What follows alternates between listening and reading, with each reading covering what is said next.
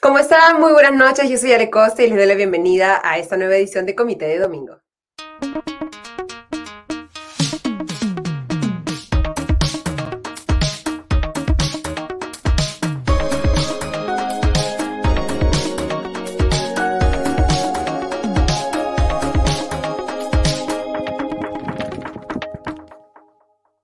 Vamos a revisar hoy, como siempre, las principales noticias de la semana, empezando por la decisión de la Fiscalía de la Nación de abrirle la sexta investigación fiscal al presidente Pedro Castillo, una nueva investigación por liderar supuestamente una organización criminal.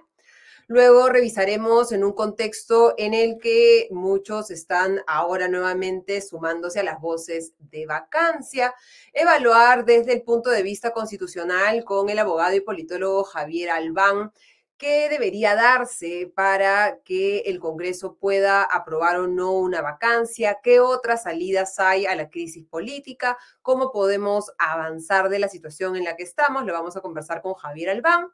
Y luego vamos a hablar sobre esta nueva resurrección de un tema que el presidente Pedro Castillo y su gobierno suele sacar a la luz cuando salen problemas políticos, la expulsión de inmigrantes que cometan delitos en el país, específicamente de los eh, ciudadanos venezolanos. Vamos a hacer como una especie de línea de tiempo y revisar en qué momento, tanto de la campaña como del gobierno de Pedro Castillo, es que esta eh, propuesta ha salido nuevamente a la luz, como ha pasado en los últimos días.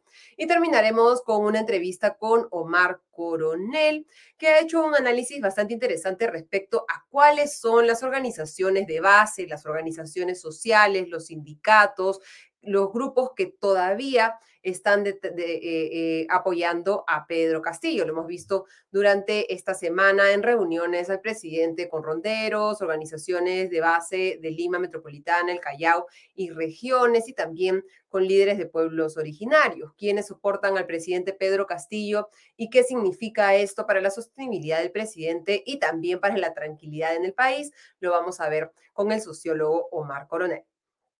Empezamos entonces con el primer tema. Como les comentaba, la Fiscalía de la Nación ha abierto el jueves por la mañana, nuevamente comunicando a través de su cuenta de Twitter, una sexta investigación fiscal contra el presidente Pedro Castillo, en este caso por presunta corrupción en adjudicaciones de obras públicas de agua y saneamiento, tanto en Cajamarca como en Lima. esta investigación eh, también eh, incluye al actual ministro de Transportes y Comunicaciones, Heiner Alvarado, respecto a actos que habría cometido cuando era ministro de Vivienda. Recordemos que Alvarado es uno de los pocos ministros sobrevivientes del primer gabinete de Castillo que juró el 29 de julio del año pasado. Eh, que la, eh, la, Fiscalía ya había comunicado que estaba investigando este caso, pero eh, por esto llamó la atención que el presidente Pedro Castillo decidiera pasar al, ministro, al ex ministro de Vivienda, General Alvarado, que ya estaba siendo cuestionado por estas, estos, estos hechos, al Ministerio de Transportes y Comunicaciones, otro foco de las investigaciones fiscales y de los actos de presunta corrupción de este gobierno, cometido supuestamente nuevamente por el aún prófugo de la justicia, ex ministro de Transportes y Comunicaciones, eh, Juan Silva.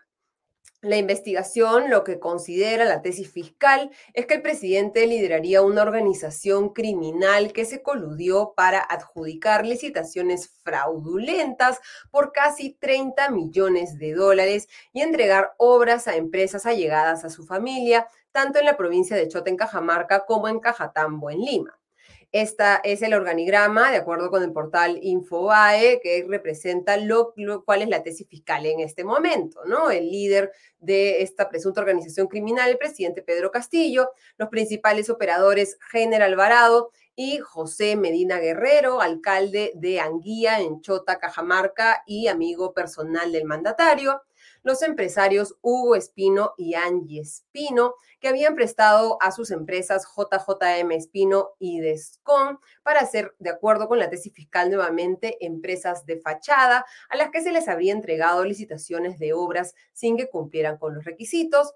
Y tenemos también a David Paredes y Walter Paredes, hermanos de la primera dama Lilia Paredes, que ya ha visto la fiscalía, han depositado alrededor de 90 mil soles al empresario Hugo Espino, sin que hasta el momento se pueda justificar la procedencia o el fin de este dinero de manera satisfactoria.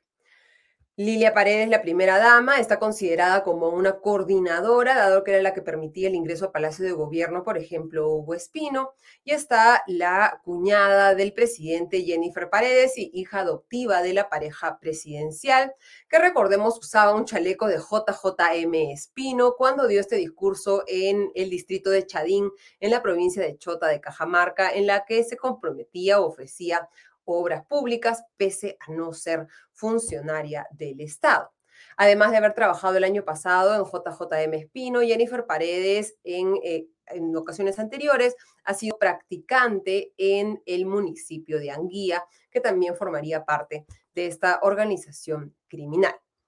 Según la hipótesis del equipo de fiscales que está investigando este caso, algunas empresas eran instrumentalizadas para obtener la buena pro de obras públicas por ingentes sumas de dinero, a pesar de no contar con requisitos exigidos por ley a fin de obtener la misma, pero al tener el control de los nombramientos y del aparato estatal, estos eran direccionados a las empresas. Este es el texto de los documentos de la Fiscalía.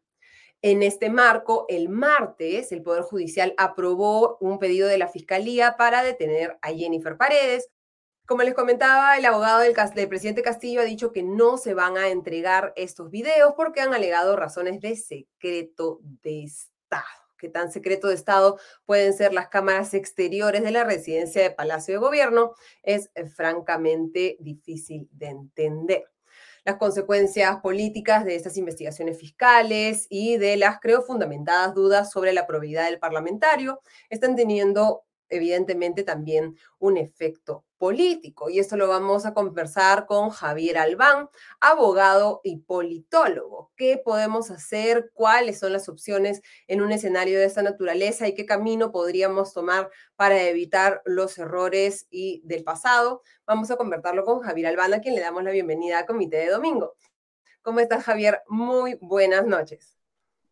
Hola, Ale, ¿qué tal? Eh, gracias por invitarme.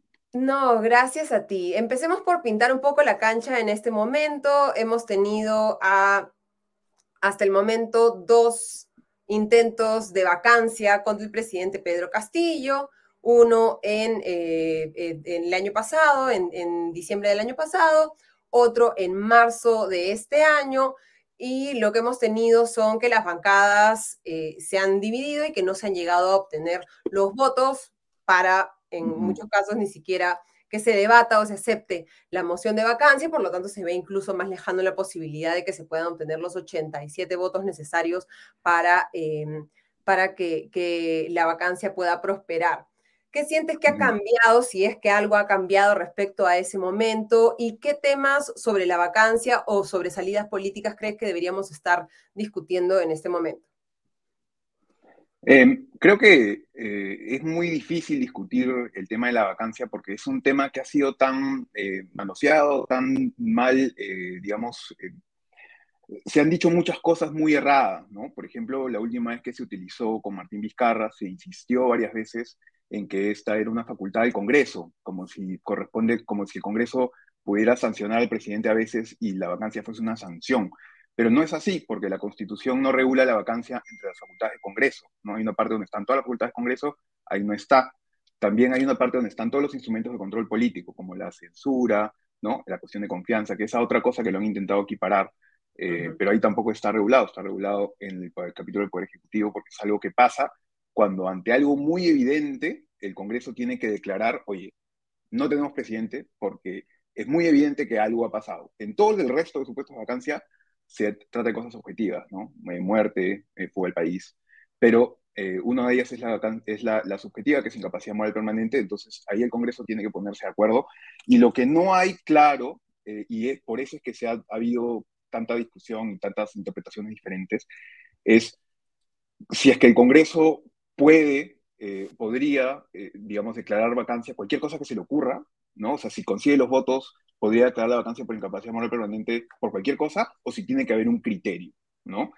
en realidad la, postura más, este, digamos, verosímil, más cercana, más, acorde con el derecho es que tiene que haber algún tipo de criterio. Tú no, no puedes simplemente lo que, lo que te da la gana, porque em, existe el debido proceso y también se debe eh, respetar en el derecho, en el, o sea, en el Parlamento, ¿no? en los procesos parlamentarios. Eso es algo que ha dicho el TC. Entonces, estos dos primeros intentos de vacancia, yo creo que en parte eh, el problema fue que no se sustentaron bien, se pensaba que es, eh, que bueno, tiene que pasar, ¿no? Y ya ha habido un grupo de gente, un grupo de la oposición, que de verdad que sin mucha justificación desde el día uno eh, había intentado empujar el tema de la vacancia. Creo que lo que ha cambiado hacia ahora es que ahora hay bastantes más razones para hacer un caso contundente, incluso fijando un criterio claro, como yo te decía, que habría que hacer, ¿no? y creo que ahora, ante el cúmulo de evidencias que hay, y ojo, lo importante no es probar un delito, no se tiene que probar un delito para que pueda haber vacancia. Tiene que, tenemos que definir, ok, ¿se cumple con el criterio de incapacidad moral permanente o no? Creo que hoy es más fácil esa discusión. Respecto, claro, así es que, bueno, el problema también es que, como bien decías en un hilo de Twitter este, esta semana, es que el Tribunal Constitucional no ha definido esas reglas que ya deberían haberse definido viendo las consecuencias terribles eh, que han tenido las, las vacancias anteriores, ¿no? Y el hecho de que, pese a que algunos argumentan que lo que únicamente vale es la fuerza de los votos, la realidad ha mostrado que la legitimidad de esa eh, salida no es aceptada por, por, por la población. Sin embargo, el, por ejemplo, hemos visto esta semana, y ahí podemos eh, mostrar el, el tuit del del líder de Alianza para el Progreso, César Acuña, ¿no? Que haya hecho este llamado a estos 87 valientes, ¿no? Ha dicho, necesitamos 87 valientes para que acepten la vacancia y seguimos dando vueltas respecto al número o a la fuerza de los votos o cuántas bancadas se van a sumar y no necesariamente a qué tan legítimo o no va a ser este proceso. ¿Hay alguna forma a agosto del 2022 en el que podría el Tribunal Constitucional pronunciarse sobre este tema o tendría que iniciar nuevamente un proceso de vacancia, empezarse una demanda competencial y que el Tribunal Constitucional esté obligado a eh, pronunciarse sobre el tema? Tendría que pasar algo como lo segundo que dices, porque no, no existe la posibilidad, aunque yo creo que debería existir, pero no existe hoy en día la posibilidad en, en nuestro ordenamiento legal de, que un organismo público le haga una consulta al TC y el TC lo responda así a manera de consulta y que esa opinión, digamos, que sea pues vinculante, ¿no? Eh, eso no se puede hacer, entonces tiene que llegarle un caso. Tendría que pasar algo como eso. Eh, sí, pues definitivamente no, no, el que no haya habido un criterio del TC genera, eh, es parte de lo que genera todos estos problemas. Tuvieron la oportunidad en noviembre, en diciembre del 2020, ¿no? De fijar este criterio, pero lamentablemente en ese momento la composición del TC de ese entonces, la mayoría, decidió archivar el caso porque decían que no había nada que resolver, como si este no fuese un problema que pudiera venir de nuevo más adelante, eh, y entonces no se hizo. ¿no? Eh, creo que además algo que tiene que pasar, eh, porque una cosa es la discusión legal sobre los argumentos legales de la vacancia, que es importante, porque no deberíamos aprobar una vacancia pensando solamente en Pedro Castillo, ¿no? que pensar en la institución presidencial y que si utilizamos criterios ahora para vacar, o sea, para declarar la vacancia de Pedro Castillo, esos mismos criterios tendrían que aplicar para una vacancia en el futuro, ¿no? En todo caso, si se modifica la, la, institución, puede ser, pero em, además de, esa, de ese debate sobre cuál es la justificación legal, y si es que ya estamos en el momento de la justificación legal para aprobar la vacancia, hay un tema político allí, ¿no? Porque la política es mucho, no, no, no todo es pues argumento racional, tiene que haber un trabajo político del Congreso, tiene que explicarse bien tiene que transmitirse por qué es que esto se hace, tiene que haber un esfuerzo por generar confianza en que esto es una salida, ¿no? Eh, y por ejemplo, una de las cosas que se puede hacer es que, eh, se, que se puede plantear y se debería plantear es que la vacancia no es una discusión que tiene que ir eh, aislada o excluyente del adelanto de elecciones, por ejemplo, ¿no? que es otra cosa que tiene mucho más apoyo. Claro, y ahí quería revisar un poco la, última encuesta de, del IEP, ¿no? que salió el fin de semana pasado, que muestra un poco cuáles son las posiciones de los peruanos respecto a estas opciones, ¿no? Este menú terrible de, salidas eh, eh, políticas que tenemos que coincidir, ninguna va a tener una solución necesariamente feliz, y lo mostraba la misma encuesta en la que muchos consideraban que las cosas iban a estar o igual o peor en cualquiera de las situaciones, ¿no? Eh, eh, un 65% de los peruanos pide estas elecciones generales, un nuevo presidente, nuevos congresistas, un 25% que Pedro Castillo se mantenga como presidente hasta el 2026, que coincide con la aprobación del mandatario, un 3% que Pedro Castillo deja el gobierno y que Dina Boluarte asuma la presidencia, es decir, la vacancia como la hemos conocido eh, hasta, hasta, bueno, el, caso de Pedro Pablo Kuczynski, digamos, y eh, que haya elecciones presidenciales y se mantengan a los mismos congresistas, que sería la, la opción que salga Pedro Castillo, encuentre el Congreso lo que está buscando, que es una forma de sacar también del camino a Dina Boluarte, y que quede el, el, el, y se convoquen solamente elecciones eh, presidenciales. El nuevo tercer vicepresidente del Congreso, Alejandro Muñante, ha publicado en Twitter que no se pueden hacer, no se puede convocar, el Congreso no tiene la capacidad para convocar elecciones eh, generales. ¿Cómo, ¿Cómo, ves este tema dentro de nuestro marco legal? ¿Es posible? ¿Qué tendría que suceder para este adelanto de elecciones? Bueno, pero nadie le está pidiendo al Congreso que, convoque ellos, ¿no? El que convocaría si juraban en elecciones. Em, y efectivamente, si es lo automático que pasaría si es que ocurre una vacancia y digamos que no está, digamos que antes ha habido una inhabilitación a la vicepresidenta y solamente está el presidente y hay una vacancia, em, o sea, en, automático lo que, lo que va a ocurrir es que va a, eh, el, el, presidente del Congreso, este es el que asume, y tiene que llamar a elecciones que no se sabe porque no está tan bien definido en la Constitución, dice elecciones nomás el artículo, si son elecciones generales o presidenciales, hay un debate allí. Mi interpretación eh, de la Constitución es que lo que ocurre automáticamente es que hay elecciones presidenciales para completar el periodo. Porque es lo análogo a lo que pasa eh, cuando hay el cierre del Congreso, que son solo elecciones este, parlamentarias, ¿no? Además hay otro artículo de la Constitución que dice que el, el periodo del Congreso son cinco años y no se puede eh, cambiar por ningún otro motivo que no sea el cierre del Congreso Constitucional, ¿no? Em, entonces, esto es el escenario automático, pero creo que lo políticamente más correcto, ¿no? lo, más adecuado, la mejor salida política no sería esa, sino sería aprobar también un adelanto de elecciones, ¿no? Y para eso lo malo es que tiene que haber una reforma constitucional antes. El camino por eso es, es complicado es largo, porque si es que hay un adelanto de elecciones, tiene que haber antes una reforma constitucional para que en la Constitución diga allí, entre una de las disposiciones, entre una de las disposiciones transitorias, el periodo del 2000, electo en el 2021 va a acabar en el año X y ahí se van a convocar unas elecciones para X, ¿no? Eh, que es lo mismo que si hoy día vemos la Constitución está entre las disposiciones transitorias que corrieron en el 2000, ¿no? Hay un artículo allí que dice, una disposición transitoria que dice eso. Entonces tendría que aprobarse eso antes. Eh, pero bueno, eh, como tú dices, yo coincido con que ninguna de estas salidas, lo, lo, lo, peor de todo es que ninguna de estas salidas nos ofrece incluso un, em, un una, o sea, no es una solución, eh, digamos, que ya de por sí a la crisis, no, no es que ya eh, hay vacancia o hay adelante elecciones y con eso ya estamos. Porque estamos en una crisis tan profunda y que viene de cosas tan de largo plazo que no se va a arreglar así nomás de la noche a la mañana. Sin embargo, lo que sí creo que pasa es que, es, que no hay ningún camino, no hay ningún comienzo de solución que no pase por, digamos, no, digamos, que no pase por alguno de estos caminos, por evaluar cuáles son las opciones, las armas que tiene la democracia para defenderse cuando está haciendo, cuando está teniendo tantos, este, tantos ataques de tantos lados, ¿no? Claro, y pensar que es una solución no de este momento, sino una solución de aquí hacia el futuro, aprendiendo de los errores del pasado. Para, precisar nada más el, el tuit del, del, congresista Alejandro Muñante, lo que decía es que la Constitución no contempla otra forma de reconvocatoria del mandato parlamentario. Vamos a hablar después rápidamente del cierre del Congreso, que, que, que, se está promoviendo, digamos, la discusión de manera velada desde el Ejecutivo, ¿no? Que la disolución por denegatoria de confianza censura dos gabinetes. Las salidas a la crisis tienen que ser dentro del marco constitucional, nada fuera de ella. La Constitución no se defiende a medias. En ese sentido, adelanto de elecciones generales no solo debe pasar por una reforma constitucional, que ya lo conversamos, sino también por el consenso entre Ejecutivo y Legislativo. Si no lo hay, Congreso no tendría la última palabra, la tendría el Tribunal Constitucional luego de una demanda competencial planteada por el Ejecutivo, que seguramente la plantearía. En ese escenario, el Tribunal Constitucional tendría que dilucidar si recortar el periodo es constitucional y es viable ante una crisis política y si dicha respuesta no fuera favorable al Ejecutivo, este aún podría recurrir a organismos internacionales. ¿Es populista? Sí.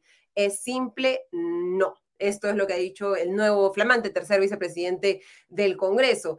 Eh, ¿qué, comentaría sobre, sobre este diagnóstico de lo que podríamos pensar es lo que está eh, evaluando ahorita la mesa directiva del Congreso? Hay varias pequeñas confusiones en lo que acaba de, decir, ¿no? Eh, pero me parece que em, lo más importante es que esto de que la Constitución no contempla una forma de adelantar las elecciones te acabo de contar, y digamos, los, que están, nos, están viendo pueden buscarlo en Google, ¿no? si no me creen, eh, en la Constitución, eh, vean al final la disposición transitoria eh, y dice allí que el periodo del 2000 va a acabar en el 2001, ¿no? y eso fue lo que se hizo. Es una salida constitucional, ya se ha hecho antes. Es, y, es un antecedente real, digamos, que te llevaría que si el tribunal, si hay una demanda competencial, lo lógico sería que el Tribunal Constitucional refuerce ese, esa, ese precedente, ¿no? Y, ni, siquiera, ni siquiera parece tener mucho sentido en ese caso una demanda competencial, porque no, no es, o sea, el, congresista tendría que revisar cuáles son los requisitos de admisibilidad de las demandas de competenciales y allí no hay una controversia, eh, en realidad, no, no, parece haber una controversia que tenga que dilucidar el TC en ese momento. Em, un, el Congreso puede aprobar una reforma, una reforma eh, constitucional, ¿no? No tiene, que, no tiene que haber ahí el Ejecutivo, ¿no? Entonces, no, no veo por qué tendría que haber una reforma competencial. Eh, creo que eh, el Congreso tendría que evaluar mejor, digamos, de forma técnica, de forma más paciente, todas las salidas, porque, por ejemplo, este otro camino que están mostrando de, de la la traición a la patria, que también es absurda, porque no, no, digamos, no, se sostiene de lo, que, de, lo que, de lo que argumentan, pero además, no, o sea, es, tan elemental la, la, digamos, la forma, la estrategia de, de, algunos congresistas que no se dan cuenta de que, por ejemplo, eh, eh, si es que tú quieres, en teoría, eh, con su plan de la, de la traición a la patria, es, ah, lo que decían es que es acusación constitucional y entonces necesita 66 votos y no necesita los 87 votos, entonces es más fácil. Pero no es así, porque tú necesitas no 66, porque en la acusación constitucional nos pasa algo raro, que es que el Congreso se divide en dos y la comisión permanente tiene que acusar ante el resto del Congreso, entonces la votación ocurre con em, el Congreso sin los miembros de la comisión permanente, o sea, solo 100 eh, congresistas, 30 se van. Eh, y lo que, lo que ocurre es que para aprobar una acusación, una suspensión o sacar a alguien del cargo por acusación constitucional, tienen que haber 67 votos, pero de esos 100, no de los 130, sino de los 100 que votan. Entonces, necesitas 67 votos del Pleno y otros 15 votos extra para que tu moción se apruebe en la comisión permanente. Bueno, puede ser un poco menos y menos quórum, pero más o menos. Entonces, al final, igual necesitas ochenta y tantos votos. ¿no? Entonces, eh, parece que ni siquiera se han puesto a pensar en eso, ya están empujando algo que más bien le da oxígeno al presidente porque es tan absurda la, Em, digamos, la acusación. La acusación que le permite victimizarse como ya está sucediendo en la práctica, ¿no? Y, es nuevamente esta lógica de qué es lo más fácil, qué es lo más rápido, pero no pensando en la necesidad de que sean soluciones que vayan a ser legítimas de cara a la población, ¿no? Y que la gente pueda entender efectivamente si hay esta necesidad, estas son las razones, se ha seguido un proceso, y hemos llegado a esta conclusión como una especie de consenso eh, eh, y esta es la, la, salida menos, digamos, traumática para la democracia, la democracia peruana, ¿no? Y rápidamente, Javier, solamente para terminar, ¿hay opción de, o sea, qué, qué, qué se está vendiendo con esta idea de, del cierre del Congreso, ¿no? Que es la, la nueva, el, el nuevo acompañante del pedido de esta Asamblea Constituyente que ya ha sido rechazada por el Parlamento y ahora se pide un cierre del Congreso. ¿Qué tendría que pasar para que se dé unas, unas, un cierre de Congreso Constitucional y te pido brevedad para que podamos continuar con el programa? Sí. Eh, eh, lo que se está proponiendo así, tal cual, cierre del Congreso, es una propuesta de golpe de Estado, porque no hay ninguna, eh, no hay ninguna justificación en este momento para hacerlo así. La única forma de cerrar el Congreso constitucionalmente es si se han negado la confianza o censurado a dos gabinetes o a dos eh, presidentes del Consejo de Ministros, que es lo mismo, porque cuando se disuelve, porque cuando eh, se cae el, presidente del Consejo de Ministros, se cae todo el gabinete. Si no ha ocurrido eso, puede haber un cierre del Congreso Constitucional. Y, sobre eso hay mejores parámetros, porque hay una sentencia del TC eh, sobre el cierre del Congreso, que bueno, al menos ahí hay algunos criterios que se deberían observar. Claro, y de repente esa es la explicación por la que vemos a Aníbal Torres con este, este incluso mayor energía Y, metiendo incluso más la pata retóricamente, me parece que estuviera buscando, buscando esa censura, ¿no? Sí, sí, sí. No, por, por el lado de Torres eh, no tiene ningún sentido, ni siquiera que yo la verdad no entiendo cómo sigue en el cargo, ¿no? Eh, es más, el Congreso debería censurarlo. Eh, pueden censurar una vez sin, sin que se desate el riesgo del cierre del Congreso, ¿no? Bueno, vamos a ver si al menos por ese lado se empieza a tomar acción desde el lado del Parlamento. Muchísimas gracias, Javier, por darnos esta explicación súper sencilla y súper clara respecto a eh, cuáles son las vías que lamentablemente no son tan claras, ¿no? No están tan, tan claras en el, en el panorama. Muchísimas gracias, Javier. Hasta la próxima. Gracias, hasta luego. Ha sido Javier Albán, abogado y politólogo. Y ahora hablando del Premier, vamos a hacer una breve revisión de eh, esta propuesta eh, xenófoba, hay que decirlo con, con todas sus letras, que va reciclando constantemente el Ejecutivo en los momentos en los que necesita alguna especie de impulso político, ¿no? Lo que hemos tenido, para empezar, hay que decirlo que esta no es una propuesta nueva. Desde el gobierno de Martín Vizcarra ya se eh, hablaba de la expulsión de inmigrantes y específicamente de venezolanos que hayan cometido eh, delitos o que su situación migratoria no sea eh, la correcta esta propuesta empezó a entrar a la, lista de propuestas de Castillo durante la primera vuelta en marzo del 2021 y vamos a escucharlo, lo que dijo el ahora presidente en ese momento en que era candidato. Es más lo que tenemos que hacer en nuestro gobierno, así como se ha abierto las fronteras para que eh, ciudadanos de, de otros países vengan sin ningún filtro, vamos a darle un plazo de 72 horas. Las personas que han venido a delinquir y a robar, al Perú se la respeta. El, luego, ya en la segunda vuelta, en su mitin de campaña, uno en el 4 de julio, repitió esta idea. Ciudadanos de otros países, acá no ratificamos que el 28 de julio, a través de un decreto supremo, le daremos 72 horas de plazo a los ciudadanos que han venido de otros países a este decreto supremo, spoiler alert, nunca se dio, pero en 28 de julio, en el mensaje a la Nación, Castillo volvió a referirse a, esta, este plazo máximo de 72 horas para los venezolanos. Los delincuentes extranjeros tendrán 72 horas de plazo a partir de la fecha para salir del país. Esto, como les digo, nunca se concretó, pero en diciembre del año pasado se planteó un operativo para el 6 de, eh, perdón, para el 22 de diciembre, un operativo organizado por el Ministerio del Interior que al final tuvo que cancelarse.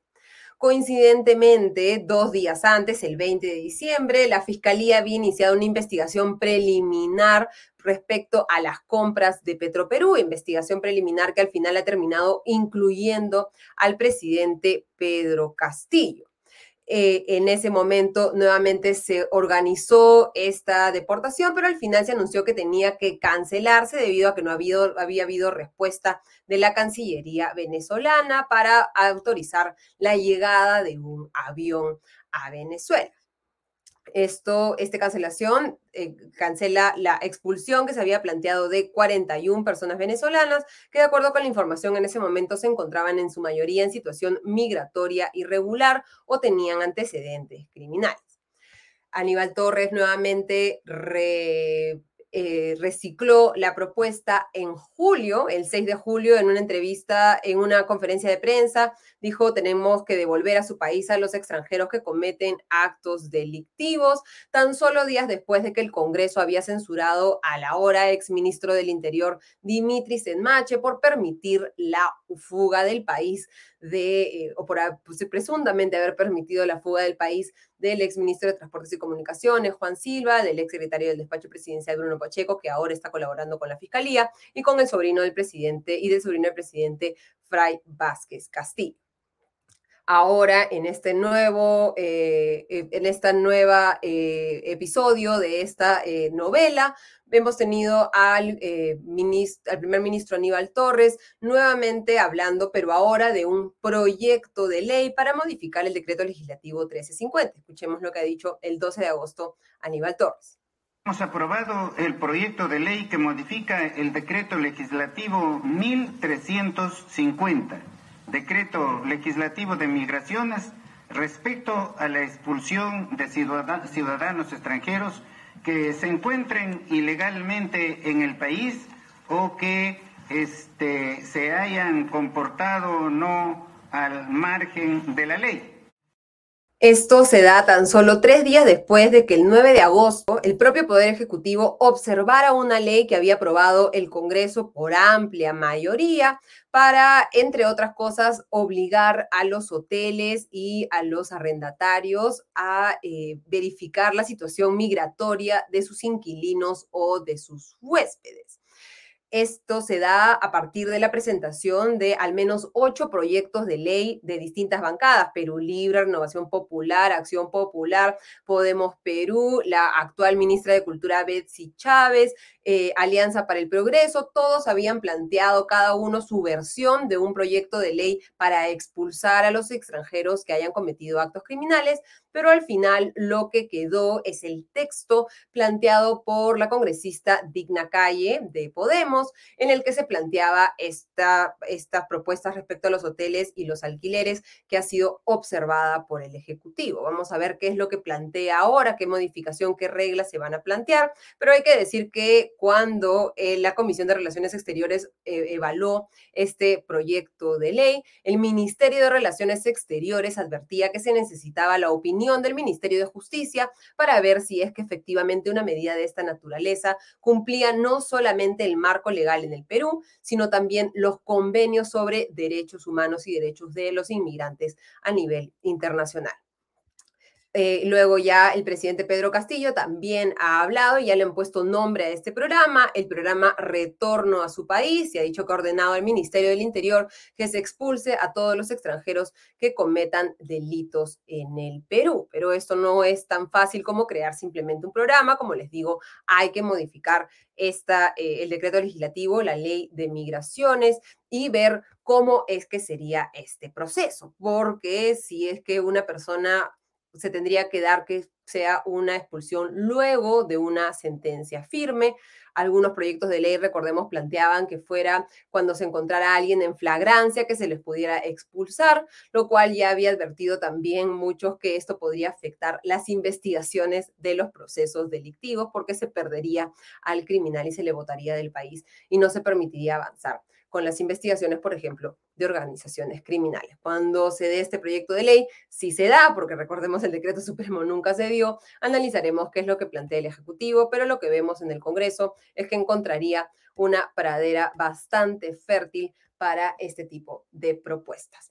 Y ahora vamos a pasar a un tema que está generando mucha preocupación en marco de esta sexta investigación investigación fiscal contra el mandatario, en el marco de eh, que se está evaluando eh, la vacancia presidencial nuevamente. El presidente Pedro Castillo ha adoptado una estrategia de reunirse con organizaciones de base, con ronderos, organizaciones sociales de Lima Metropolitana y el Callao, de los gobiernos regionales, pueblos originarios. Cada día ha tenido una distinta reunión en Palacio de Gobierno tratando de mostrar, digamos, un frente unido y espacios donde todavía eh, hay, líderes eh, dispuestos a defender al mandatario pese a las sospechas de corrupción.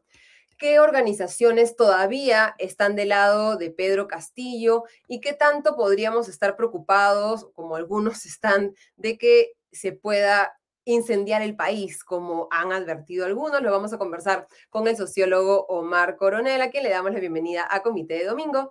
¿Cómo estás, Omar? Muy buenas noches y bienvenido al programa. ¿Qué tan preocupados podemos estar de esta convocatoria a marchas, ¿no? Que las personas traigan a 50 eh, otras personas a, a, Lima a protestar y poner en su sitio a los golpistas, como ha pedido el primer Aníbal Torres. ¿Quiénes están bien todavía dispuestos a poner el pecho y abro comillas y cierro comillas, dar la vida por el gobierno, como es nuevamente la convocatoria del primer ministro? Probablemente muy pocos, ¿no? En general, eh, o sea, antes quería comenzar diciendo que eh, las movilizaciones y las marchas eh, no necesariamente son negativas en una democracia, ¿no? La democracia en verdad funciona con protestas y con marchas porque en ninguna democracia las instituciones formales procesan todos los conflictos, ¿no? Lo normal es que haya marchas, que haya protestas, que haya movimientos sociales. eso no es necesariamente algo negativo. Obviamente eso se complica cuando eso se da en un clima, en un contexto de crispación, de polarización y se, se carga de un discurso violento, ¿no? O cuando el Estado funciona tan mal que las protestas tienen que ser permanentes todo el tiempo, robándole la energía a, a la gente, ¿no? Dicho esto, sobre el gobierno en particular y los aliados que tendría, eh, son pocos y el problema va por dos lados, ¿no? Por el lado de, eh, de las organizaciones sociales, en general son bastante débiles, ¿no? Nuestras organizaciones, el Perú es un país con muchas protestas y hay muchas organizaciones a nivel local, y es por eso que tenemos tantas protestas y es fácil que la gente, digamos, se organice para cosas muy puntuales, pero es hace más de 20 años tenemos un problema con organizaciones intermedias y organizaciones nacionales, ¿no? Organizaciones han ido, han ido perdiendo capacidad de articulación, de coordinación a nivel nacional. Entonces, desde, desde las organizaciones sociales hay un problema, digamos, para articularlas. ¿no? no es imposible que se articulen en determinadas circunstancias, pero es bien complicado. El otro lado del problema es que Castillo ha demostrado consistentemente en todo este tiempo que no es un, necesariamente un buen aliado de las organizaciones, ¿no? No ha cumplido sus promesas, las ha paseado un montón, ¿no? Entonces uno tiene en mente que, claro, hay un montón de organizaciones, eh, piensa uno, por ejemplo, en las, en las rondas campesinas, la CUNARC P, ¿no? Que es la, la central única de rondas, que es además la que tiene mayores bases en todo el país. Y uno dice, efectivamente es una de sus bases más cercanas junto a un sector del magisterio. Sin embargo, la CUNARP, que tiene muchos años y además las rondas son una institución que tiene más de 40 años, van a cumplir casi 50, este, bastantes distancias, ¿no? O sea, el presidente de la CUNARC, Santos Saavedra, ha dado una entrevista larga hace un par de días a, Panorama o algún canal de tele, algún, eh, algún programa de Canal 5, explicando justamente que hay una cierta distancia y que nadie, no, ellos no ponen las manos al fuego por nadie, ¿no? Entonces, hay una convergencia de intereses. Castillo ha cumplido algunas promesas, por ejemplo, su inclusión en esta base de datos del Viceministerio de Interculturalidad, ¿no? que les da acceso a consulta previa, que es una demanda importante y que las pone en colisión con este, organizaciones amazónicas que están en AIDECEP. Eh, pero eso no, que, eso no implica una vinculación tan fuerte. Y así la dirigencia en algún momento quisiera respaldar al gobierno por oposición a la oposición o por otros motivos, yo difícilmente veo que tenga la capacidad de movilizar a todos los ronderos del Perú, a todos los ronderos que están en la CUNARC, ¿no? De ahí muchas bases van a decir, mira, yo estoy de acuerdo con que la oposición es muy mala, pero no, no voy a estar movilizándome, viajar, o no me da el alma, ¿no? Para defender a Castillo, este, como si, por ejemplo, ocurriese y ha ocurrido con Evo Morales o con Lula da Silva. A Lula da Silva, cuando lo meten preso y cuando Lula decide la prisión, los obreros lo cargan en hombros y Lula es, llevado simbólicamente hacia la prisión, entregado por su pueblo, y el pueblo llorando al lado de Lula da Silva. No todo el, no todo el electorado que votó por él estaba más, más dividido, pero obviamente hay un sector de movimientos, sobre todo obrero, metalúrgico, que le tiene toda la ley del mundo a Lula da Silva. A Evo Morales también. Hay un parte del movimiento indígena, del movimiento cocalero, que tiene, le tiene ley a Evo dicen, el Evo se puede confundir, el Evo se puede equivocar, pero ya hay más de una década de Evo cumpliéndonos promesas y cambiando el Estado boliviano. Y hay más de una década de Lula da Silva transformando el Estado eh, brasilero, ¿no? ¿Cómo con Evo, con, con, con, este Castillo no hay eso? Si hay una vinculación es... O organizaciones también si hay empatía, algunas políticas políticas orales, tenemos una foto ahí Jerónimo López, ¿no? secretario de la CTP, en, una especie de selfie con el ministro, el flamante ministro de Trabajo, ¿no? Salas, porque claro, hay una coordinación con políticas muy particulares, pero dentro del CTP no los sindicatos y todas las bases de, esos sindicatos, que ya son, poquitas, o digamos reducidas, necesariamente apoyan a Castillo. Además, dentro de la CGTP también es no solamente el Partido Comunista, sino Patria Roja, que tiene una cierta distancia, eh, bastante distancia en el gobierno. Y tú identificabas además, bueno, en esta, digamos, la, eh, lo que hemos visto esta semana es un acompañamiento de la sobrina del presidente, Jennifer Paredes, que ha estado, veíamos por ejemplo ayer la reunión en el Palacio con eh, líderes de pueblos originarios, así ha sido planteado, y todos se solidarizaban con Jennifer Paredes, ¿no? Y defendían al mandatario, y lo que les decía es, yo no he firmado la hoja de ruta, ¿no? Eh, que es una referencia a, a Ollanta Humala, eh, eh, digamos, están golpeando fuertemente al Congreso, golpeando los medios de, comunicación eh, y prometiendo un año después que se van a cumplir esas promesas que se plantearon el, año pasado, ¿no?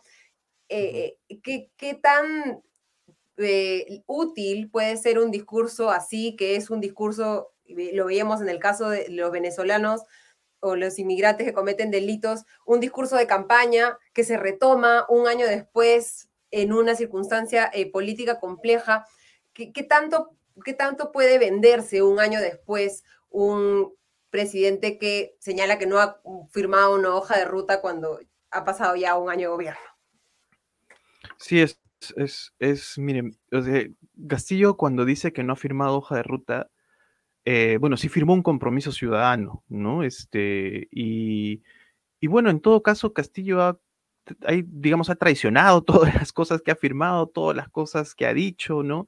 Cuando uno conversa o escucha declaraciones de toda la gente que ha interactuado con Castillo en este último año, a todo el mundo repite lo mismo. Castillo me prometió tal cosa y no la cumplió. Castillo me dijo que íbamos a hacer tal cosa y no lo hizo, ¿no? Castillo nos dijo que iba a ir a tal lugar y no lo hace sacerdotes, políticos de izquierda, políticos de derecha, desde Mirta Vázquez hasta de Soto, o sea, a todos les ha dicho lo que querían escuchar y pues a ninguno le ha cumplido nada, ¿no? Entonces ya habría que ser un poco necio para, para al menos basándose en la experiencia, en creer que, que, el presidente Castillo tiene algún tipo de compromiso con las promesas que hace, al menos la experiencia de este año nos dice muy claramente que no. Cuando uno revisa dato por dato, evento por evento, desde julio hasta ahora, uno ve una, eh, no ve ninguna línea clara en términos de políticas públicas o de cumplimiento de promesas, ¿no? Ahora, eh, eso, es, eso es, por un lado, hace que mucha de la dirigencia también vea con bastante precaución, ¿no? Porque los dirigentes son estratégicos, o sea, eh, Santos Saavedra de las rondas campesinas es un hombre que es un dirigente institucional de una de las instituciones más importantes de, bases sociales en el país, como son las rondas. A mí, a mí me preocupa un montón que por atacar a Castillo se empiece a deslegitimar las rondas, ¿no? Y este, que son una institución importantísima, con muchísima legitimidad, que obviamente en algunos lugares, en algunos momentos, algunos ronderos o que se dicen ronderos cometan delitos y este, abusos, hay que condenarlos, pero eso no implica deslegitimar a la institución, ¿no? Y ahora mucha de la prensa, eh, en su ataque al presidente, empieza a deslegitimar a las rondas y eso es preocupante. Santos Saavedra marcado distancia por eso con el presidente, ha dicho que no, no pone las manos al fuego con él, por él, y también ha dicho que, claro, como cualquier dirigente, cuando uno habla con los dirigentes sabe, uno tiene que ser estratégico y habla con el presidente, con el ejecutivo, con el legislativo, con gente del Poder Judicial, con gente de distintas organizaciones, porque el objetivo concreto es determinada cosa, ¿no? Un tema de presupuesto, un tema de apoyo, un tema de logística, etcétera. ¿no? Y los dirigentes hacen eso, o sea, los dirigentes de la FENDUC, del SUTEP, todo el tiempo están negociando con todo el mundo, ¿no? Por eso el mismo Castillo negociaba con el Fujimorismo cuando le convenía en el año 2017, no porque sea Fujimorista. Castillo no es nada, no es, no es ni de izquierda, ni de derecha, ni de centro. O sea, Castillo es un dirigente bastante, bastante pragmático, justamente porque tiene esa libertad de no tener este, unas preferencias normativas muy claras en política, ¿no? Eh, pero del otro lado, yo... Sí, dime, dime. Del otro lado, yo creo que sí hay un cierto efecto más allá de los dirigentes en la opinión pública de las bases de Castillo. O sea, lo que yo escucho mucho, claro, cuando uno mira burbujitas chiquitas como Twitter, ¿no? Que está más llena de sectores muy politizados urbanos, uno se claramente se pierde el, verdadero debate público que es mucho más complejo y diverso, ¿no? Fuera de estas redes hay un sector importante de la población que a pesar de todo esto que he dicho, mira a Castillo y dice, por fin, lo está haciendo, ahora sí está haciéndolo, ¿no? Y vea las, las tomas de los dirigentes y dice, el pueblo se está levantando, el pueblo está despertando, ¿no? Porque esa oposición desgraciada no le da, este, no lo deja trabajar al presidente. A diferencia de Humala y de Toledo, yo, mi impresión, y acá sí no tengo suficiente evidencia, es más una impresión, y estoy especulando, pero mi impresión es que las bases de Castillo, que están entre el 20 y 25% que señalan constantemente las encuestas, tienen mucha hambre de creer en Castillo. ¿no? O sea, realmente se identifican, no puedo decir sociológicamente, con Castillo, y no les cabe en la cabeza que Castillo realmente puede ser un delincuente, un traidor, igual que Toledo, o igual que Humala, o igual que cualquier otro presidente de derecha. Entonces, hay un hambre de creer en Castillo. Y justamente estamos en un contexto 2022 en que las redes sociales y la información te, da las, te alimenta de las noticias que tú prefieres. Entonces, cada quien recibe todo un menú de noticias que confirma sus prejuicios. Entonces, este sector, ahorita que Castillo ha hecho todo este montaje con los dirigentes en Palacio, eh, está con la impresión de que ahora sí empieza la segunda fase del gobierno, ahora sí no lo van a dejar, ahora sí se va con todo. ¿no? Yo creo que ahí eso es eh, un efecto, al menos al corto plazo, puede ser un cierto entusiasmo estos sectores que sienten que el presidente se está reconectando, ¿no? Yo creo, mi impresión ¿Y una defensa suficiente frente a un intento de vacancia o un intento de adelantar las elecciones, crees tú, con la suficiente fuerza? No, porque justamente la opinión pública no es nada si no se moviliza, ¿no? O sea, y justamente lo que yo creo que sí hay una opinión pública ahorita, este, sobre todo en las bases de Castillo, que no son muchas, no son, como digo, entre 20 y 25% pero eso no se traduce en una presencia organizada. No hay mucha expectativa, tanto de la derecha como de la izquierda y el centro a veces, de imaginar una sociedad civil muy organizada y articulada que a la voz de una dirigencia o una esperanza se va a eh, manifestar en las calles. Eso no hay. No, no hay, no, es, no existe ahorita. Y no es porque nunca haya existido, porque sea imposible, sino en parte porque eh, hay amplios sectores de la ciudadanía que no tienen ninguna esperanza con, la caída de Castillo y con lo que pueda venir después, ¿no? Y hay una enemistad profunda entre distintos sectores de los más activistas, ¿no? Que hacen que la gente no quiera marchar con distintos sectores y fragmentan, digamos, el, espacio público, ¿no? Lo tercero es que en contextos de polarización que ya es social, de élite sobre todo, pero también social, lo, una, de las una de las primeras consecuencias es vaciar, vaciar las calles, ¿no? En el sentido de que la mayor cantidad de gente que se ubica se define no necesariamente como centro, en el sentido de centro republicano, ¿no? sino gente común y corriente que le da, le da bronca a toda la política, sea de izquierda o derecha. Eh, esta gente que en alguna circunstancia podría haber marchado con gente de derecha o con gente de izquierda, pues ya no quiere marchar, no quiere saber nada de política. Se quiere ir a ver fútbol, se quiere ir a ver entretenimiento, se quiere olvidar de la pesadilla que es el país, ¿no? Y obviamente no va a marchar, ¿no? Entonces, eso es, la polarización en todos lados tiene en parte esa consecuencia, ¿no? Que marchan con mucho más entusiasmo los extremos, pero los extremos son minoritarios, pues en términos de números, ¿no? Entonces el centro más bien se aliena de la política porque está cansada, está harta. Y, un poco quería, ah, para ir terminando, comentar, hemos tenido, ¿no? Estas reuniones, ¿no? En el que Aníbal Torres asusa eh, a la población, la gente dice, estamos aquí a, muerte con el gobierno, ¿no? Y más bien el presidente Pedro Castillo como que le pone un poco de agua, agua fría a las cosas, ¿no? Y dice, bueno, vamos a hacer un cronograma, o esto es parte de nuestra agenda, no se va a hacer de inmediato, pero no, hay que poner la primera piedra, este, hay que pensar en políticas de Estado y no políticas de gobierno, ¿no? Que un poco contrastan con esta energía eh, de, cambiar las cosas que hemos visto en el discurso de, de, todos los las personas a las que se ha dado el micrófono en estos cuatro días de, visita en, en, Palacio de Gobierno. ¿Es Pedro Castillo un líder capaz de generar estas movilizaciones o más bien es el que le echa un poco de, agua fría al café y, y le quita un poco la energía al tema? Sí, yo no creo que sea por estrategia. Yo creo que en verdad Castillo no simplemente no, por múltiples motivos, no tiene, pues, ¿no? Este, la, la, no, no voy a decir carisma, que es una palabra igual complicada porque es algo como muy subjetivo, como varios estaban mencionando en Twitter, pero claramente no, pues no tiene esta, la, la, la habilidad para generar un discurso que entusiasme, ¿no? Este, y, tiene sentido también porque es un hombre que no ha, estado, no ha sido público mucho tiempo, solo en el 2017, muy con, un momento muy concreto, ¿no? Ni antes ni después ha tenido experiencia en estas lides, ¿no? Aníbal Torres es un docente que además aparentemente tenía alguna experiencia o algún entusiasmo político juvenil, ¿no? Este, lo cual quizás por eso también lo prepara un poco para ser un poco más carismático. Eh, pero eso no alcanza, ¿no? Este, eh, y sobre todo lo que yo decía es que además de, esto, de este tema de performance del populismo, uno necesita eh, entregar cosas, ¿no? O sea, entregar cosas concretamente. O sea, ahorita está la ley, por ejemplo, el tema de los de las apuestas y los tragamonedas, pero a ver, pues no, este, ¿cómo se implementa eso? Este, ¿qué, qué tipo de consecuencia concreta va a haber, no? Si no, la, la gente igual va a sentir, mira, no, está prometiendo un montón, pero no, no cambia nada, ¿no? Otra vez, en gobiernos populistas exitosos, si uno piensa, no sé, pues en el caso extremo del, del, chavismo, ¿no? O sea, Chávez todos los días tenía algo que mostrar, ¿no? No puede, o sea, era un clientelismo bien efectivo, digamos, o sea, que claramente estaba, pasaban cosas y tenía más resultados, ¿no?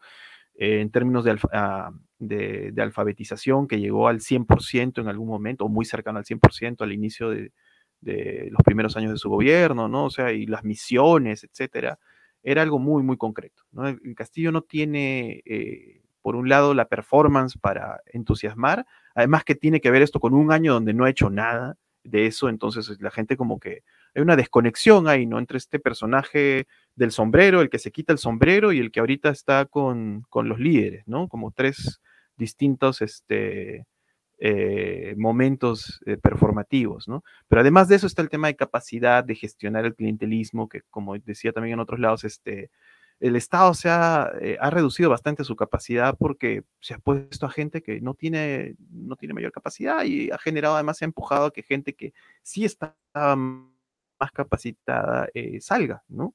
Con lo cual se limita mucho, en verdad, la capacidad del Estado para redistribuir o implementar en general cualquier, cualquier política, ¿no? No importa del signo ideológico que sea. Entonces, sí, ahí... Podría ser que los temores de muchos de que empecemos una etapa de absoluto populismo y de irresponsabilidad fiscal, al final lo que nos proteja de eso sea precisamente la poca capacidad de ejecución del gobierno de Castillo y la poca experiencia de las personas que se han colocado en el Estado. Te agradecemos muchísimo a Omar Coronel por habernos acompañado esta noche. Lo pueden seguir en Twitter en arroba o coronel C, ¿no? O Coronel C, por tus análisis súper interesantes con conocimiento y con una visión interesantísima respecto a lo que sucede fuera de Twitter, que a veces parece que muchos eh, creemos que esa es la realidad y la realidad peruana es bastante más compleja que esa y bastante menos atemorizante de lo que están planteando muchos en, estos días. Muchísimas gracias, Omar. Hasta la próxima.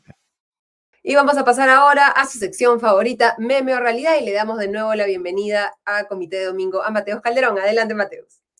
Gracias por el pase, Ale Costa. Bienvenidos y bienvenidas a Meme o Realidad, su segmento favorito en su dominical favorito, Comité de Domingo. Soy Mateus Calderón y conmigo pasaremos revista a las noticias más saltantes, más graciosas o más curiosas del acontecer nacional e internacional. Esas noticias que nos hacen confirmar que no es que los memes imiten a la realidad, sino muy al contrario, que la realidad imita a los memes. Y a propósito de memes que se convierten en realidad, pasemos rápidamente a la sección de política nacional, que tantos memes nos deja cada día. La semana presente inició de manera especialmente tensa después de que la Fiscalía y un equipo especial de policía acudiese a Palacio de Gobierno con la intención de arrestar a Jennifer Paredes, hija adoptiva de Pedro Castillo y hermana de la primera dama Lilia Paredes.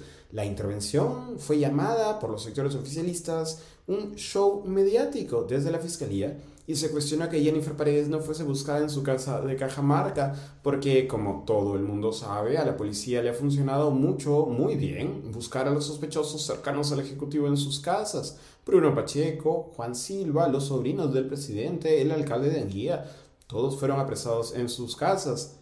No, por supuesto que eso nunca pasó. El presidente en un enérgico discurso ha acusado a la fiscal de la nación de liderar una persecución política en su contra y atacar a su familia. Quizás, solo quizás, sería importante que su familia no hiciese transferencias bancarias a investigados por licitaciones sospechosas con el Estado y creación de empresas constructoras fachada. Es solo una recomendación no puede tomarla o dejarla. El, el, gobierno de Pedro Castillo continúa abriéndose flancos y esta semana el abogado penalista y TikToker, dicho sea de paso, Benji Espinosa, presentó su renuncia solo para retractarse horas más tarde. A pesar de haber renunciado públicamente, Espinosa señaló que el presidente lo había convencido de no renunciar y que más importante que las razones de su renuncia era su vuelta a la defensa legal del presidente.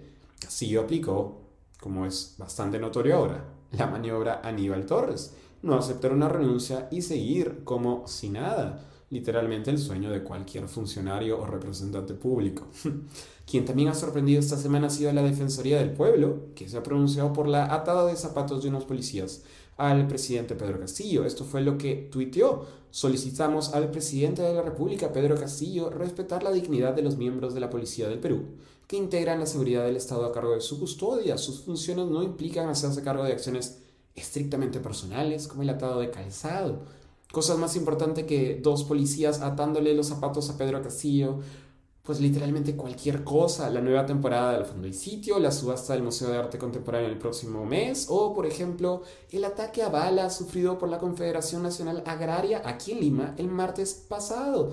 ¿Por qué la Defensoría no está hablando de eso? ¿Por qué nadie está hablando de eso? O también las renuncias de fiscales en el equipo que ve el caso Cuellos Blancos, algo pasando debajo de las narices de la fiscal de la Nación y también debajo de las narices de la Defensoría del Pueblo. Gracioso, pero no gracioso de risa, gracioso de raro. Y en noticias que ya no sorprenden a nadie, Mario Vargas Llosa, nuestro Nobel, volvió a señalar que entre Jair Bolsonaro y Luis Ignacio Lula da Silva, para presidente de Brasil, no votaría por Lula. ¿Recuerdan cuando Vargas Llosa decía que jamás votaría por Keiko Fujimori, pero que podría votar por Ollanta Yo tampoco lo recuerdo.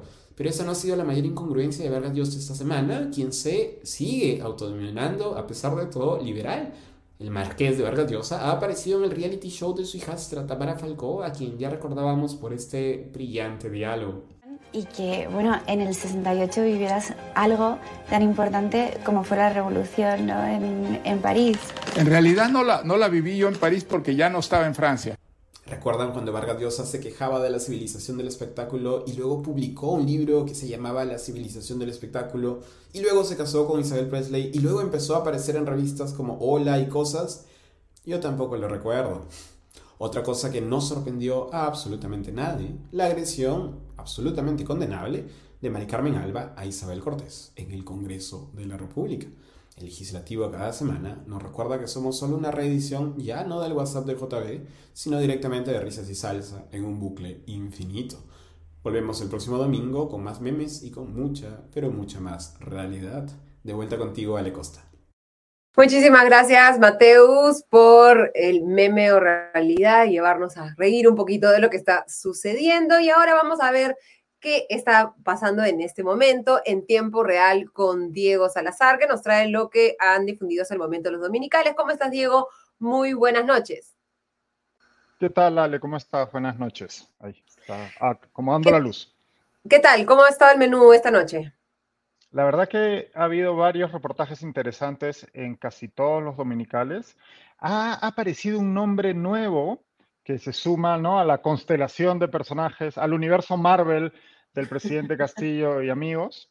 Eh, el multiverso de las organizaciones criminales. Sí, ya habíamos oído. De, sí, de presuntas. Ya habíamos oído de él en alguna otra ocasión, pero muy brevemente y, lateralmente, ¿no? Pero hoy varios reportajes se han centrado, no, más que centrado, lo han tenido como protagonista o coprotagonista. Se trata del señor Salatiel Marrufo, que hasta hace 10 días era el jefe de asesores del Ministerio de Vivienda. Eh, este señor es íntimo de Heiner Alvarado, quien hasta hace unos pocos días era ministro de Vivienda, y no lo acompañó a su nuevo puesto en el MTC porque eh, han surgido una serie de denuncias bastante preocupantes del pasado de este señor Marrufo. Eh, está siendo investigado por lavado de activos y colusión agravada. Esto fue revelado por un reportaje de Panorama. Panorama hoy, la verdad que ha estado muy nutrido. Eh, este señor Marrufo, al parecer, forma parte de un círculo muy cercano al presidente Castillo, que está compuesto por Alvarado y otras personas, y eh, lo asesoran en algunas cuestiones y, eh, de nombramientos. Pero además, el señor Marrufo, en un reportaje en punto final, ha contado algo que pues da medio risa, podría entrar en, en realidad la próxima para Mateus, y es que el señor Hugo Espino, quien ya sabemos que bueno, está en estos momentos detenido y es eh, amigo de Jennifer Paredes, y es, tanto él como su hermana han ganado distintos contratos eh, de manera sospechosa. Bueno, el señor Hugo Espino, según este señor Marrufo, postuló para ser responsable de comunicación del Ministerio de Vivienda, porque dice el señor Marrufo que se les criticaba mucho, que no sabían comunicar. Entonces buscaron a gente joven que sepa de manejo de redes sociales. Y entre otras personas, son cuatro en total, postuló el señor Espino, pero que no tenía las, eh, los requisitos, entonces no lo, no lo eligieron. al parecer el señor Marrufo usa esto, queda raro, ¿no? De hecho, el periodista se lo pregunta, oiga, pero estamos hablando de este señor, para empezar es ingeniero, tiene una empresa de construcción, ¿no? Eh, ¿De qué forma, por qué postularía un puesto de community manager en el Ministerio de Vivienda? Bueno, y, y este hombre, que de nuevo ya no trabaja en el Estado, le dice, yo lo que debo suponer es que el señor lo que quería es ingresar al ministerio como fuera, ¿no?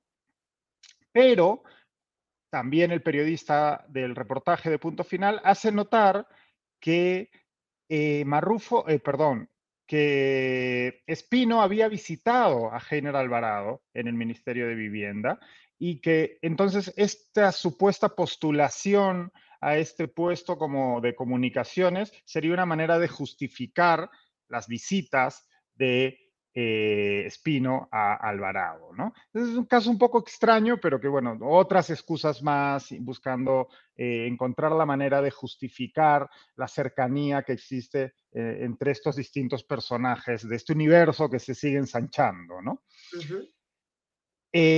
también en punto final, hay otra, otra nota interesante, algo que no sabíamos, y es la declaración del alcalde de Anguía, del señor José Nenil Medina, que realizó una declaración días antes de ser detenido. La declaración es del 5 de agosto. Esta declaración es ante la Fiscalía. En esa declaración, el señor Medina señala que él visitó en reiteradas ocasiones Palacio de Gobierno, y te voy a leer textualmente, ¿no? Ah, dice primero que él ha ingresado por la otra puerta, la puerta que utilizan los familiares y que ya es famosa, ¿no? En Palacio de Gobierno, que no es la puerta principal, la puerta, la puerta B, digamos. Y entonces él señala a la fiscalía que sí ha ingresado por otra puerta. Esto fue en dos o tres oportunidades. Siempre el motivo ha sido para entrevistarme con el presidente de la República, Pedro Castillo Terrones, quien me atendió en un ambiente distinto a su despacho estas visitas las realicé como alcalde de Anguía para ponerle al tanto de las necesidades de este distrito. ¿no? Eh, pues como ha señalado en Twitter eh, Iván La Negra de Transparencia, este, esto que está admitiendo el alcalde es ilegal. Esto es, altamente irregular y manifiestamente ilegal. Un alcalde no puede ir a, a reunirse con el presidente en Palacio de Gobierno para hacerle llegar su pliego de peticiones de, lo que ocurre en su distrito. Y bueno, más aún a sabiendas de lo que ha pasado a posteriori, ¿no? Cuando se ha elevado el presupuesto destinado a Anguía, quiénes han recibido esas obras, etcétera, etcétera. Eh, tenemos más, de verdad que ha sido un día muy movido. Panorama ha accedido a parte de la declaración de Bruno Pacheco. Sabemos que Pacheco viene declarando ante Fiscalía desde hace ya unas semanas, desde que se entregara, ¿no?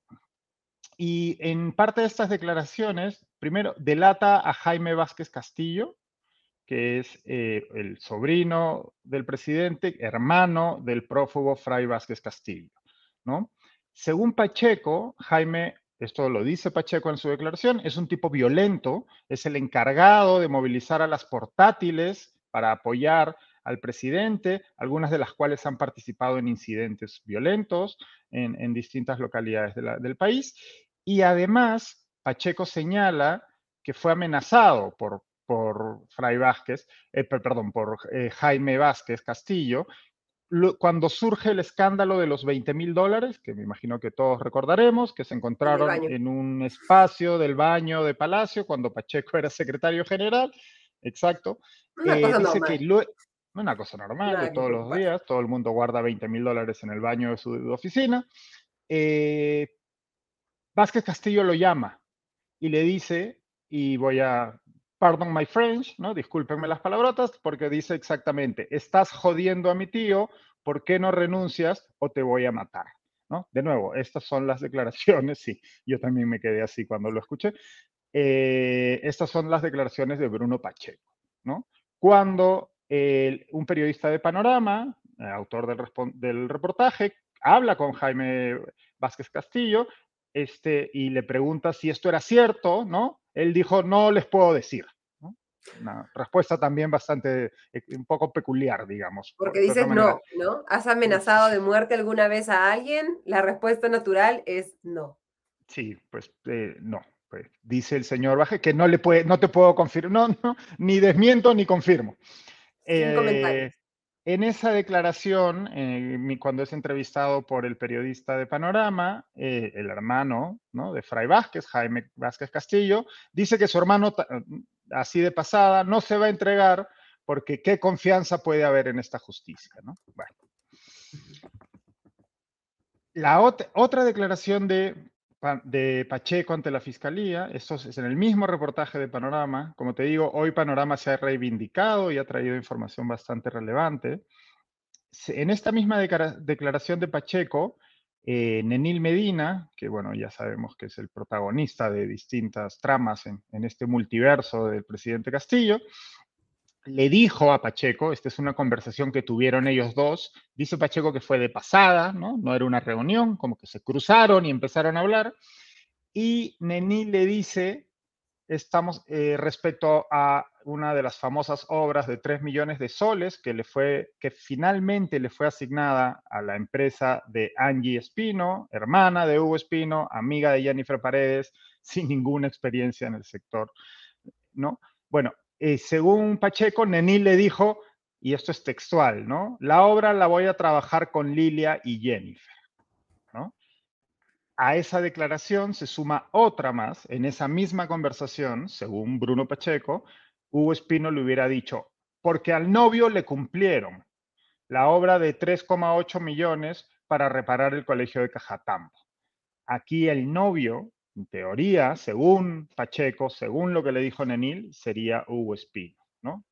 Está insinuando que existe una relación sentimental entre Espino y Jennifer Paredes, ¿no? Y esta, esta conversación referida a una licitación de 3 millones de soles y a otra de 3,8 millones de soles, que fueron a parar a dos empresas de las que son responsables, Hugo Espino y Angie Espino, eh, fue, Sí, fueron antes de que se dieran a conocer las licitaciones, ¿no? Esto es, de nuevo, esto es la declaración de Pacheco a la Fiscalía. En estas mismas declaraciones a la Fiscalía, Pacheco parece que está eh, aportando distintas pruebas y testimonios.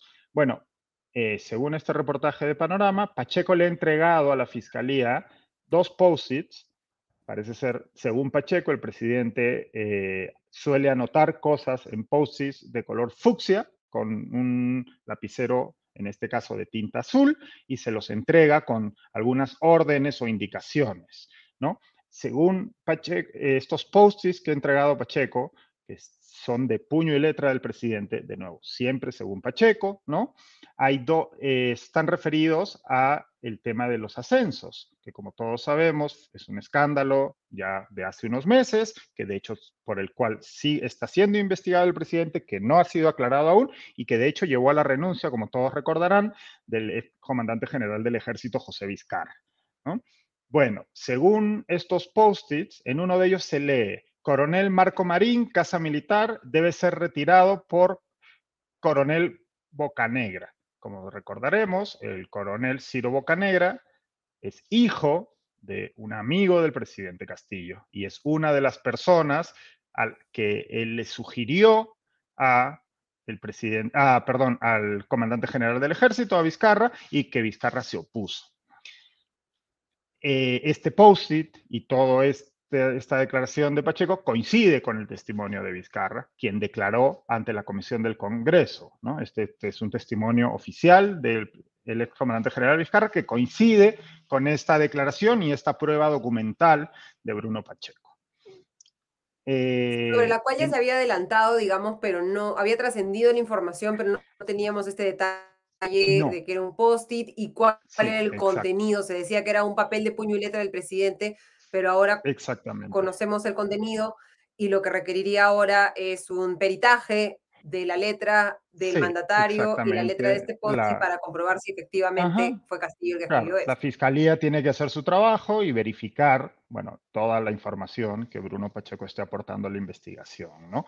Eh, por otro lado, ese ascenso a Ciro, al señor Ciro, al general Ciro Bocanegra, es irregular por otra razón, porque Bocanegra fue asignado a la Casa Militar, pero oficialmente tiene puesto de asesor presidencial. De hecho, la Casa Militar en un comunicado ha señalado que Bocanegra no depende de la Casa Militar y oficialmente está así. Si bien está asignado a la Casa Militar, está contratado como asesor presidencial, pero aquí hay un problema. No existe ninguna resolución suprema que lo nombre asesor. ¿no? Entonces, volvemos con estos favores que se le hacen a amigos, conocidos, y en los que el presidente o su entorno más íntimo, pues se salta la ley a la torera para realizar estos favores, ¿no? Hay el otro post-it que, eh, que, ha entregado Pacheco, y de nuevo, que según su testimonio sería del presidente, dice lo siguiente, General Juan Olivera, de tránsito a Escuela PNP, comisiones y también pases al retiro. Este, este pedido no se habría cumplido. Pero Panorama habló con el ya eh, retirado general Juan Olivera y él dice que si bien no se cumplió, él fue llamado a Palacio de Gobierno por Bruno Pacheco y tuvo una reunión en la que se le planteó el tema. Entonces, parece... hubo el intento infructuoso, digamos. O habría habido el intento infructuoso. Habría habido, exacto. Pero bueno, sumamos a todos los indicios y las pruebas que vienen configurando este caso, que son múltiples casos en realidad que la Fiscalía está eh, montando contra el presidente Pedro Castillo. Entonces, esta, eh, solo un, inciso, ¿no? Esta, esta ligereza con que algunos claman, no hay pruebas, en realidad tenemos un montón de pruebas. Lo que pasa es que las pruebas se van, se van juntando y los casos se van construyendo de cara a que sean sólidos, ¿no? Y la Fiscalía parece ser está avanzando en ese sentido. Una última de panorama, de nuevo, como te decía, hoy han venido muy cargados y es bastante interesante. Mm, como recordarás y recordarán nuestros, eh, nuestra audiencia, esta semana, luego de la detención de eh, los hermanos Espino y de y José Nenil Medina, al día siguiente, el miércoles, eh, el mismo día en que se entregó Jennifer Paredes, el presidente Pedro Castillo realizó una reunión en el patio de Palacio de Gobierno con dirigentes de organizaciones eh, ronderas, ¿no? un grupo muy nutrido de dirigentes, en donde pues era una demostración de fuerza, ¿no? Y de apoyo al presidente, etc. Bueno, una de, las una de las personas ahí presentes que habló en esa reunión, que se encontraba al lado del presidente, de hecho, bueno, se llama Marino Flores González y es un visitante más que habitual de Palacio y otras instituciones del Estado. Eh, realizó una primera visita a Palacio de Gobierno para reunirse con el presidente Castillo en octubre del año pasado y ha acudido 24 veces a Palacio de Gobierno.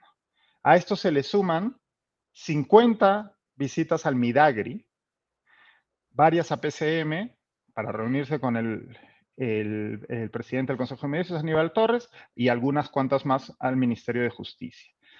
Hay cosas bastante irregulares en estas visitas. Hay una visita, por ejemplo, al Ministerio de Comercio Exterior, en donde el señor Marino Flores González está registrado como representante del Midagri, cuando no tiene ningún puesto en el Midagri, pese a, pese a que es caserito de la institución. Y por el otro lado, en el registro del Midagri, aparece en varias ocasiones él como si fuera un funcionario recibiendo visitas. Entonces, recapitulo un poco para que se entienda. Esta persona, que es dirigente de una organización de ronderos, que estuvo la semana pasada en un evento de apoyo al presidente, eh, bueno, se ha reunido en 24 ocasiones con el presidente o con alguien en Palacio de Gobierno, hace, se hace pasar o hace las veces. O funge, o, funge, o lo que sea. Sí. Alguna función en el Ministerio de Desarrollo Agrario y que no está oficializada. Eh, que no está oficializada y, eh, de hecho, acude a otros ministerios como si fuese un representante, ¿no? Me imagino que la Fiscalía habrá tomado nota y en los próximos días veremos eh, más detalles sobre este caso que, pues, de momento es solo altamente irregular ya, ¿no? Sí, pero que nos permite, digamos, configurar también en este escenario en el que nos preguntamos un poco eh, qué estaría dispuesto a hacer el gobierno para lograr mayor apoyo de distintas organizaciones que todavía no, no le dan la espalda.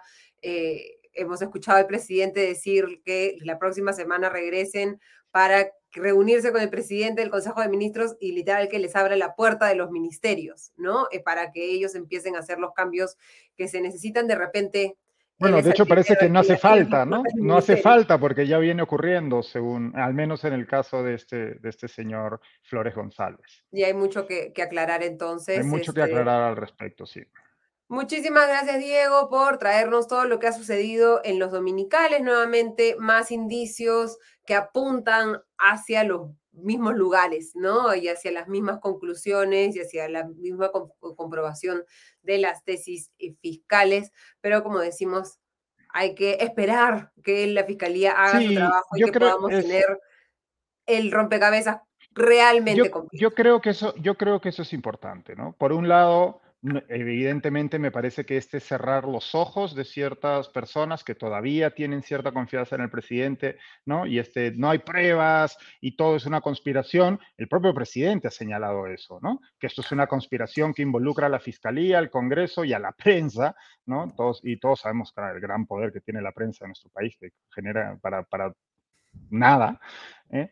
Eh, por un lado, pues evidentemente, con toda esta información sobre la mesa que vemos aparecer semana tras semana, pues es absurdo, esto no es verdad, existe un montón de pruebas. Lo que ocurre es que esas pruebas tienen que ser verificadas, cotejadas y tiene que entenderse en su contexto. Y como bien dices tú, se tiene que armar el rompecabezas, ¿no? Y por el otro lado, al frente, en la otra orilla, ¿no? Pues tampoco podemos pretender que la justicia funcione con los tiempos de las redes sociales, ¿no? Y que de un día para otro eh, tengamos eh, eh, la gran prueba que demuestre que este presidente es lo que algunos piensan que es.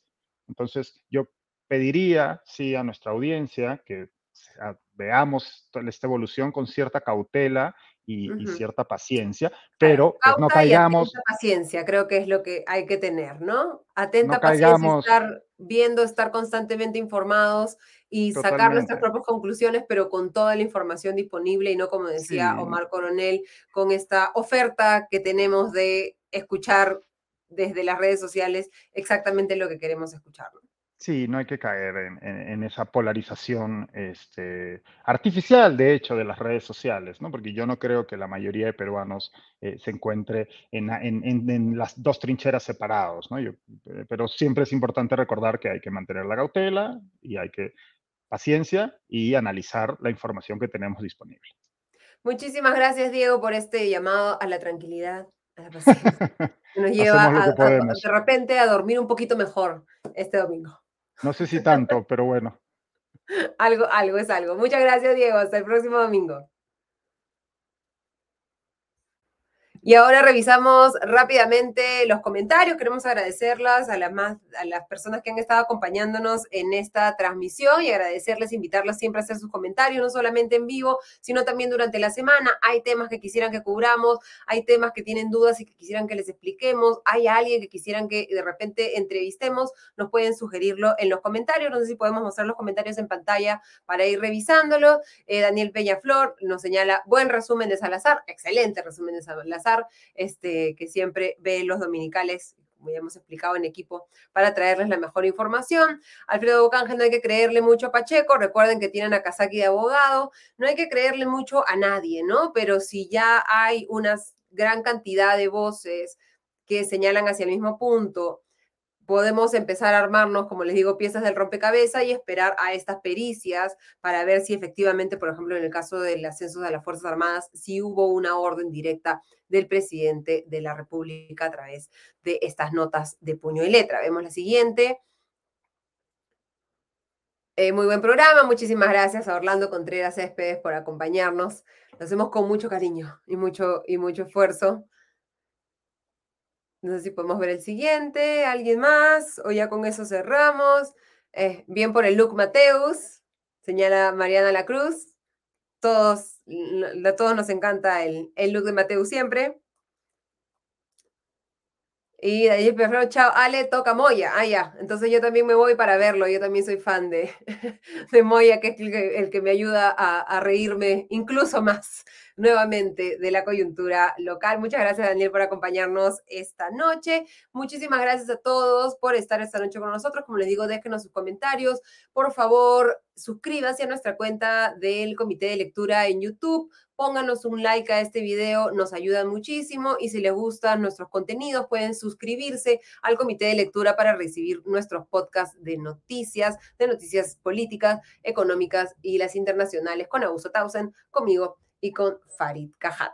Les deseo un excelente resto del domingo, quedaron muy bien, muy buena semana, nos reencontramos el próximo domingo, lo dejamos con, el, eh, el eh, con nuestro nuevo auspiciador, Limana. Hasta el próximo. En Limaná encontrarás comida deliciosa y natural elaborada con superfoods. Ven y disfruta de un ambiente único en el corazón de San Isidro. Limaná ofrece una amplia variedad de deliciosos platos con opciones keto, paleo, veganos y vegetarianos que estamos seguros te sorprenderán. Muchísimas gracias entonces a Limaná por empezar a acompañarnos en el comité de domingo. Gracias a ustedes. Hasta la próxima.